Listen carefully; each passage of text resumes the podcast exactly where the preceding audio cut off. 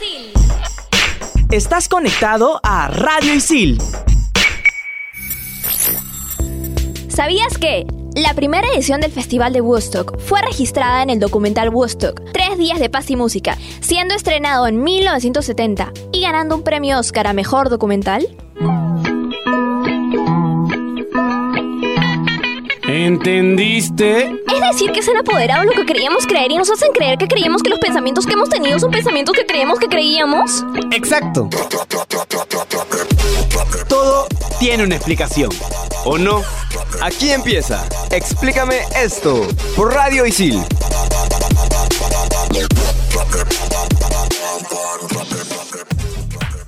Hola, hola, ¿qué tal gente? Sean bienvenidos a Explícame esto. El día de hoy tenemos un programa con mucho ritmo, así que suben el volumen a sus celulares, tablets, computadoras. Les saluda Martín Zúñiga de Periodismo Deportivo. Claudia Galiciani de Comunicaciones. Renzo Rostén de Periodismo Deportivo. Y Sibila Zurrogarita, feliz de hablar de música hoy.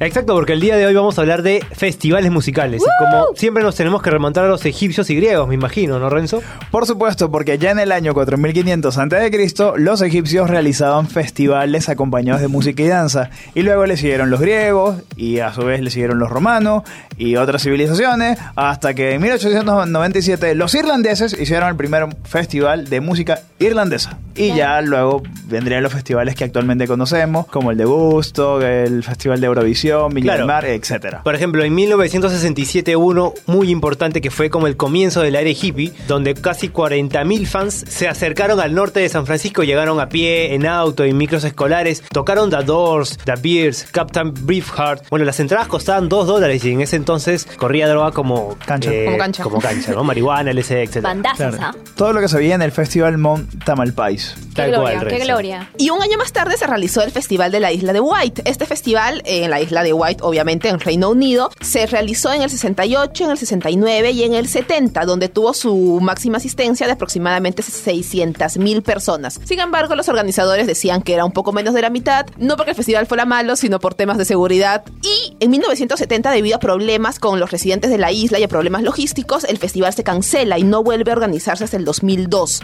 Sin embargo, ya se hace anualmente. Y como preámbulo a uno de los festivales más grandes de música, no podemos olvidarnos del Festival de Monterrey en 1967, festival que fue mítico porque aquí fue donde el mundo vio como Jimi Hendrix quemaba su guitarra ante la cara de frustración de Peter Townhead, guitarrista de Who, que previamente la había roto frente al escenario. Te amo, Hendrix. Y ahora uno muy importante en el 69 también, ¿no, Sibila? Así es, es el festival legendario de música y arte Woodstock. Este festival es no solamente un festival, sino que también significó una revolución social y también este, con ese tema de la psicodelia participaron bandas icónicas, eh, The Who, Santana, Jimi Hendrix, Janis Joplin y practicaban el amor libre también en estos festivales. Eh, la congregación hippie con música de rock, blues, jazz, también country, se realizaban como tres días seguidos hasta la madrugada, la gente se quedaba a dormir ahí también. Es un festival que se convirtió en un icono de la cultura hippie, ¿verdad? Así es, Así era es. un icono. El álbum del justamente del Woodstock es muy reconocido porque la pareja de, de la fotografía de ese álbum sigue junto hasta el día de hoy. Pero bueno, alejándonos un poco de lo que es el tema hippie, tenemos que también irnos a la parte de concursos, porque está el Festival de la Canción Eurovisión, que se transmite desde 1956, siendo el programa de televisión más antiguo y el Festival de la Canción más grande en términos de audiencia, pues se ha estimado una audiencia entre 200 600 millones de personas anualmente. El ganador recibe simplemente un premio muy bonito, el prestigio de haber ganado. Y el país que gana tiene que organizar el festival el próximo año. España hasta ahora no lo hace por muchas ediciones de Operación Triunfo que hagan. No ganarán.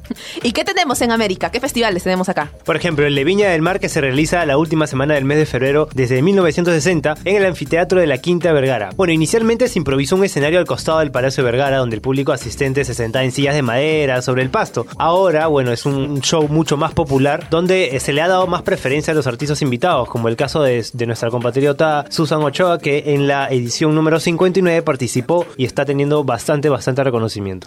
Como el caso de Damaris también, que participó en la edición 49 del Festival de Viña del Mar, se hizo de una gaviota de plata también. Justamente el tipo de música que ella canta, que es la música fusión, que es básicamente una mezcla de dos géneros o estilos musicales diferentes dentro de una misma canción, tiene muchos representantes peruanos, entre ellos el más conocido creo yo que es Miki González, que incursionó en este género combinando un poco lo que era el pop rock, la música afroperuana, un poco poco de electro en los 80 y que sigue vigente hasta ahora. Pero dentro de lo que es la música fusión también tenemos festivales, como por ejemplo el Fusion Festival, que es un festival que se hace en un antiguo aeropuerto militar al noreste de Alemania. Es un festival que se organiza desde 1997, que dura aproximadamente 3 a 6 días. O también el Festival de Música Fusión, que se realiza en Colombia, ya reuniendo grupos tradicionales afrocolombianos, grupos de electro, cumbia, blues y salsa. En cuanto al jazz, no debemos dejar de mencionar Nueva Orleans, que es la cuna del jazz. Se realiza desde 1970 y es una fiesta cultural de 7 días que celebra el patrimonio de la música de la ciudad, en dos escenarios que abarcan el jazz y otros géneros como el blues, el folk, el rap incluso y el country. También está el Festival de Jazz de Montreux en Suiza desde 1967 y se ha convertido en el segundo mayor festival del mundo. Acá tienes una vista privilegiada porque está ubicado a orillas del lago Le Mans. Ay, qué bonito. Y no podemos dejar de mencionar también el festival de jazz que hay en la ciudad del Cabo, en Sudáfrica. Así es, donde más de 30.000 aficionados se reúnen cada año. Y también tenemos a los festivales de reggae que son uf, recontra, recontra eh, Elevados. elevados, por así decirlo. Pacíficos. Ajá. Existen diversos festivales de reggae, entre ellos el más importante es el Sunplash, que ya tiene 22 ediciones. Eh, normalmente en los festivales de reggae no se permite el consumo de drogas ni de carne, sin embargo esto es puro floro porque en realidad el olor a marihuana está en el ambiente. De hecho. Y terminas más elevado. Hi. Así es, y bueno, representan también este grandes tributos a iconos como Bob Marley, Jimmy Cliff, Peter Tosh. Y para seguir hablando de los festivales musicales, pero esta vez del otro lado del mundo, nos acompaña nuestro experto oriental. Señores y señores, con ustedes Ken. Moshi Hi, Ken. Moshi. Hola. El K-pop de hoy está muy presente alrededor del mundo y gana cada día más fans. Bandas como EXO, BTS, Blackpink son algunas de ellas que lo hacen posible. Existe también un festival mundial de este género musical, el cual es organizado por el Ministerio de Asuntos Exteriores de Corea del Sur. Esto con la finalidad de llevar a miles de fanáticos y puedan disfrutar de su cultura por medio de la música. Se realiza en Changwon desde el 2011. ¿En dónde? En Changwon, creo que está bien pronunciado, espero. Ok. Aquí se presentan exitosas bandas, pero además se desarrolla una competencia de canto y baile con representantes de varios países, así como en Viña del Mar y en Eurovisión también. Esto primero con una etapa preliminar hasta definir los finalistas. En la última edición, 15 de los 36 países delitaron al público asistente. Como ganadores en sus ediciones pasadas han salido República Checa, Irlanda, Estados Unidos, pero ¿sabían que Perú también tuvo una flamante representante? Así. En el 2017, Ana Lucía Tevez ganó el premio como la favorita de la audiencia. Así que ya saben, Perú y Corea no están tan cerca y el K-pop tampoco de nosotros. No se olviden seguirme en arroba Pekentaki. Les habló Ken de Hotelería. Gracias, Uy, Ken. De verdad, cada vez que viene Ken con estas cosas a mí me deja en shock. Yo Y sus no rarezas. parar. Aprendiendo sinónimos también. También, sí. Muy bien. bueno, gente, por favor, no le vayan a poner pausa porque vamos a seguir acá en Explícame esto por Radio Isil hablando de los festivales musicales. Ya regresamos. Explícame esto por Radio Isil. En Radio Isil también puedes escuchar Fusión Alterna. No te quedes y sé parte de lo más trendy del mundo de la música, conciertos, festivales y toda la movida de la escena local e internacional. Fusión Alterna. Búscanos en Spotify como Radio Isil. Explícame esto.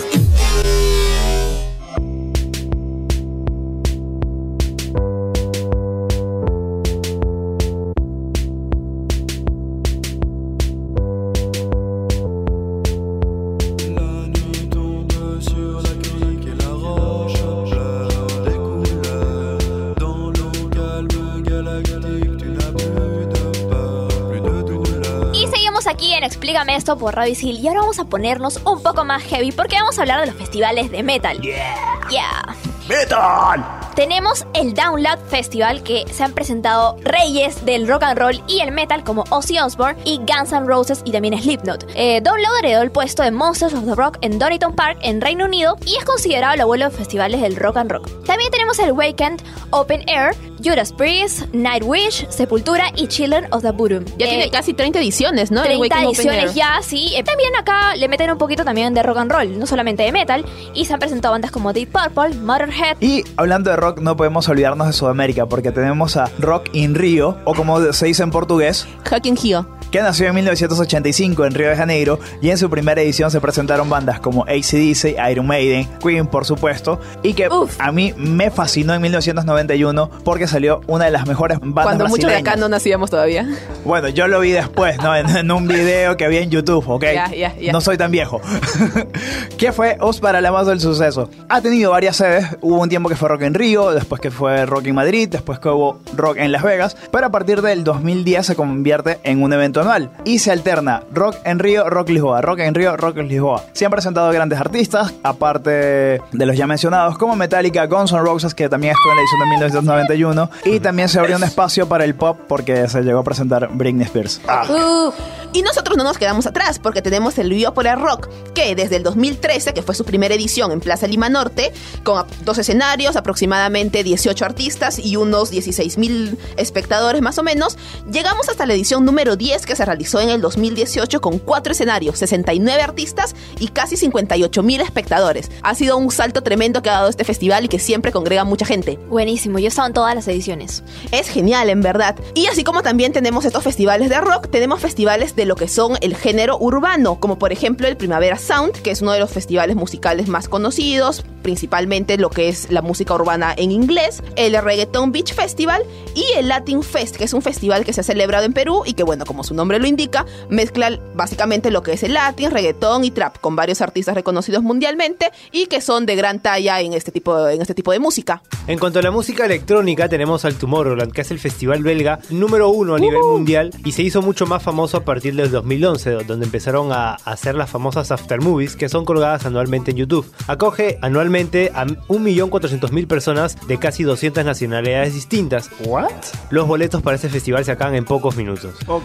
También está el Ultra Music Festival que fue fundado en 1999. Eh, bueno, se ha llevado a cabo en ciudades como Santiago, Sudáfrica, Seúl. Tenemos Lima, un ultra, Aires. un Claro. ultra festival en Lima también. Ajá. Exacto. Bueno, del Ultra deriva el Resistance, que es un evento que ya se ha vuelto independiente. Lo que se diferencia básicamente es que el Ultra Music es una electrónica mucho más comercial, la estructura musical es- no es tan compleja. Ajá. En cambio, el Resistance sí es un poco más underground, por así decirlo.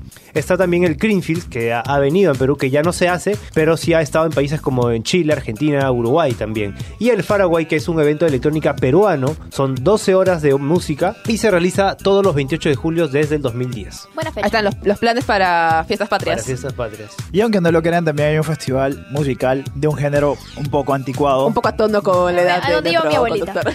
Claro que es el Festival Internacional de Boleros de Oro, que se desarrolla en Cuba. Y en el 2013 hay una curiosidad justamente con esta edición, porque el bolerista Félix Silva Fernández, conocido como Brico, representó al Perú interpretando su tema ¿Dónde estás corazón? Era la sexta vez que participaba. Bueno, bueno, no sé, no sé qué tan bonito le puedas llamar, pero cuestión de gustos.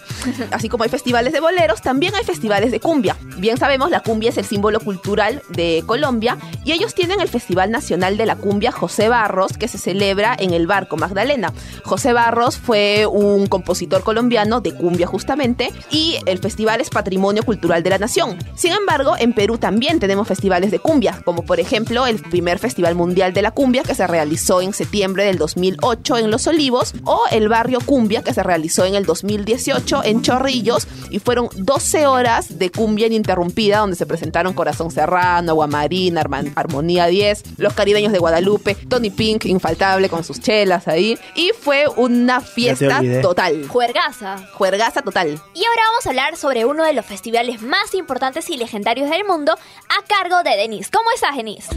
Hola chicos, ¿qué tal? Y hoy voy ¿qué a hablar de uno de mis festivales favoritos, que es Coachella. Este famoso festival es uno de los más importantes de Estados Unidos y el mundo. Este festival de arte y música se lleva a cabo en dos fines de semana de abril, normalmente en la mitad de abril, y en él se pueden escuchar diferentes géneros musicales como rock alternativo, hip hop, electrónica, entre otros. Artistas de la talla de Beyoncé, Radiohead, Guns N' Roses, ACDC, Paul McCartney como artistas principales. Bueno, este festival es conocido por la tradición de vestir con la moda hippie. A él acuden gran cantidad de celebridades de todos los ámbitos, desde estrellas de pop, del cine, hasta las famosas este, modelos de Victoria's Secret. Así que si están por ahí, se van a comprar a la fila una chelita, se pueden encontrar con Kendall Jenner. Va a llevar mi- Tranquilo, Martín, tranquilo. Según la revista Forbes, en el año 2015, Coachella recaudó 84 millones de dólares y tuvo 198 mil asistentes, siendo uno de los festivales más rentables. Para más información me pueden seguir como arroba I love the coffee y yo soy Denise de la carrera de Comunicación Integral. Gracias. Muchas gracias, Gracias, Denise. Denise. Oye, qué importante este festival. En realidad, histórico también, porque si no sabían, el Coachella fue el año, este, en el 2016 el que unió a Guns N' Roses después de 20 años. Así que muy importante esta información. Muy bien, gente, no se despeguen porque seguimos con más acá en Explícame esto. Miren que tenemos a Daniela hablándonos de Lula Palusa, así que no se vayan, volvemos acá a Explícame esto por Radio Isil.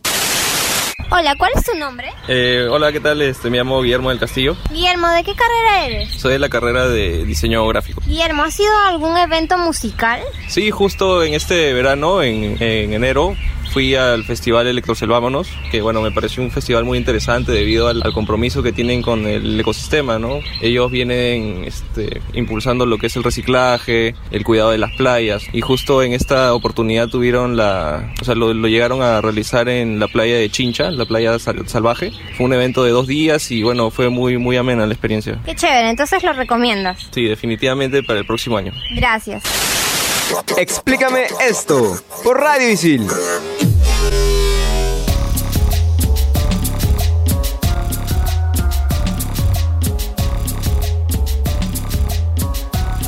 Volvemos en Explícame esto por Radio Isil con una invitada muy especial. Así es, parece que ya la cabina se está poniendo un poco más oscura. Les quiero presentar a mi hermana gemela malvada, mi lado B, y la reina de la oscuridad, Sibila Daniela. Hola, queridos seres humanos, ¿cómo se encuentran? Daniela, ¿qué Hola, Dani. festival nos tienes para nosotros? ¿De qué hablamos de Lollapalooza? Hablamos del festival más importante. Bueno, para mí, y yo estoy segura que para muchos también. Esto está desde 1991 por Ferry Farrell, cantante de James Addiction. ¿Lo conocen? Claro. Yo sí. Sí, por O sea, supuesto. em, No, he- no hemos choleado, Clásico. pero sé la referencia. Sí. La primera aparición ofi- oficial de Lollapalooza en América Latina fue en el 2011, en Chile. Él fue el primer país en recibir tal evento musical. Y sumándose a una versión brasilera desde el 2012. Existe una versión argentina anual en Buenos Aires desde el 2014. Che, ¿viste? Y en otros datos, chicos, les ¿Y Perú comento... para cuándo? Sí, ¿para cuándo, chicos? Yo también lo estoy esperando. Voy a elevar mi queja. Payunza. Exactamente, sí, el Lollapalooza. Lo voy a organizar yo misma. Les comento para que se preparen que el público ronda desde los 300 mil. Wow. O sea, Oye. demasiada gente. Bueno, es que para hacer un festival está bien, es lo medio, ¿no? Por 300.000 supuesto, sí. Pero lo que más me gusta de Lollapalooza es que la gente viene vestida excéntricamente, se ponen luces en el cabello, van con los mejores estilos de este festival para vivir y sentir la música. Sí, es una expresión, por supuesto. Gracias, Daniela, por esta info que nos han dado. Cuéntanos, ¿cómo te seguimos en redes? Bueno, yo soy como Sibila, me encuentran como Sibila, como Sibila. Sibila y un puntito en medio de la L. Ya, perfecto. Sí, Muchísimas gracias. gracias y esperamos que organices el Lula Payunza. Ahora vamos con la recomendación del programa. Si vas a un festival, apaga el celular y como diría mi tía Susi, vive la música y no dejes que la música te viva. Y mueve la cabeza que se pone tiesa. Mueve la cabeza. Y si tu sueño es cubrir o producir uno de estos eventos musicales, ven y estudia periodismo y nuevos medios o marketing en ISIL. Y aprende haciendo. Ya saben, gente. Siempre nos van a escuchar acá en Radio Isil. Hasta acá llegó Explícame esto, dedicado a los festivales musicales. Les habló Renzo de Periodismo Deportivo. Sibila, su rocarita de comunicación. Les saludo Martín Zúñiga de Periodismo Deportivo. Claudia Caliciani de Comunicaciones. ¡Que viva la música! ¡Chau, chau! Explícame esto con la participación de Claudia Caliciani, Gabriel Villafuerte, Renzo Rostein, Gabriela Rivas, Daniela Rivas, Sara Valera, Martín Zúñiga, Isabela Bardales, Ken Takayama, Aarón Ayesta, Ítalo Cervantes, José Ortiz, Denise Salcedo, Juan Carlos Dueñas, Mauricio Verdeguer, Cristian Cepede, Juan Carlos Ábalos y Verónica Chirino. Estás conectado a Radio Isil